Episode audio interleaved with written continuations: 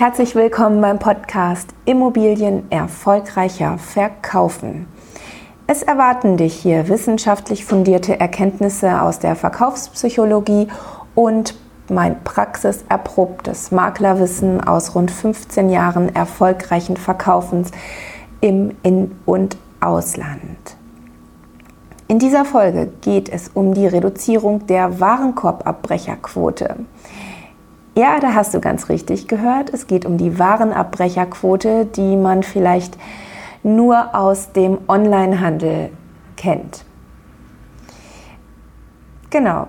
Ja, im Onlinehandel ist es äh, oft so, dass die Warenkorbabbrecherquote recht hoch ist, weil äh, dann erst, wenn der Kunde im Checkout-Prozess ist, also seine, seine Waren bezahlen möchte, werden dort erst versteckte Kosten angezeigt. Also dazu gehören zum Beispiel Liefergebühren, komplizierte Rücknahmebedingungen und so weiter. Oder vielleicht kennt ihr das auch, ähm, das ist ja jetzt auch der neueste Trend bei, ähm, bei Restaurants, dass man dort Online-Reservierungen vornimmt, bei denen äh, man schon in diesem Prozess die Kreditkarte angeben muss und dass, wenn man nicht zum vereinbart, zu der vereinbarten Reservierung erscheint, eine ordentliche Gebühr pro Person fällig wird. Meistens sind das so zwischen ja, um 30 Euro, sag ich mal. Ne? Und das führt auch da ganz oft dazu, dass Gäste sich gegen eine Reservierung in bestimmten Restaurants entscheiden und dann doch lieber woanders zu besseren Konditionen einen Tisch reservieren. Aber zurückzukommen auf unsere Immobiliendeals. Ja, ganz vielen Käufern ist leider immer noch nicht klar, dass es neben dem Kaufpreis auch die Kaufnebenkosten gibt. Ja, woraus bestehen die Kaufnebenkosten?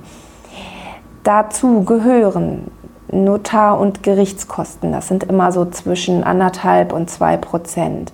Dann kommt noch die Grunderwerbsteuer dazu.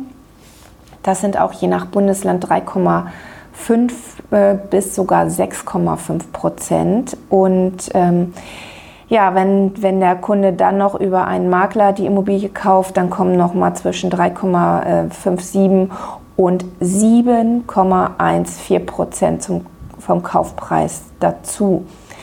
Ja, das variiert natürlich auch von Bundesland zu Bundesland. Da gibt es leider keine einheitliche Regelung.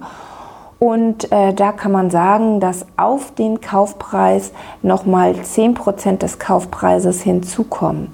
Und diese 10% werden nicht von den Banken ähm, finanziert.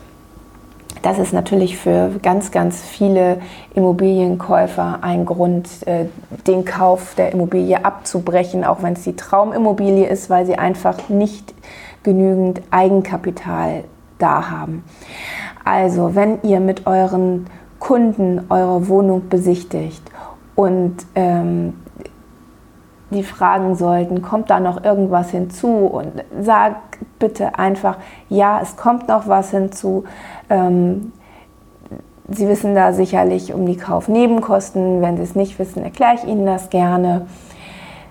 Also weist eure Kunden auf die 10% äh, hin, die da noch äh, auf den Kaufpreis anfallen. Und ähm, das schützt euch vor bösen Erwachen und eure Kunden natürlich auch. Ja, dies nur als kleiner Tipp. Weitere Beratungen erhältst du natürlich auch direkt von mir. Ähm, wenn du sofort anfangen willst und den Wert deiner Immobilie noch steigern möchtest, bevor es zum Verkauf kommt, melde dich gern. Am besten unter www.schröderconsulting.de. Du kannst das auch nochmal in den Show Notes nachlesen. Und zwar, da habe ich das auch nochmal unten aufgeschrieben. Da findest du auch eine kurze Inhaltsangabe zu dem heutigen Podcast. Bis dahin, Bettina Schröder.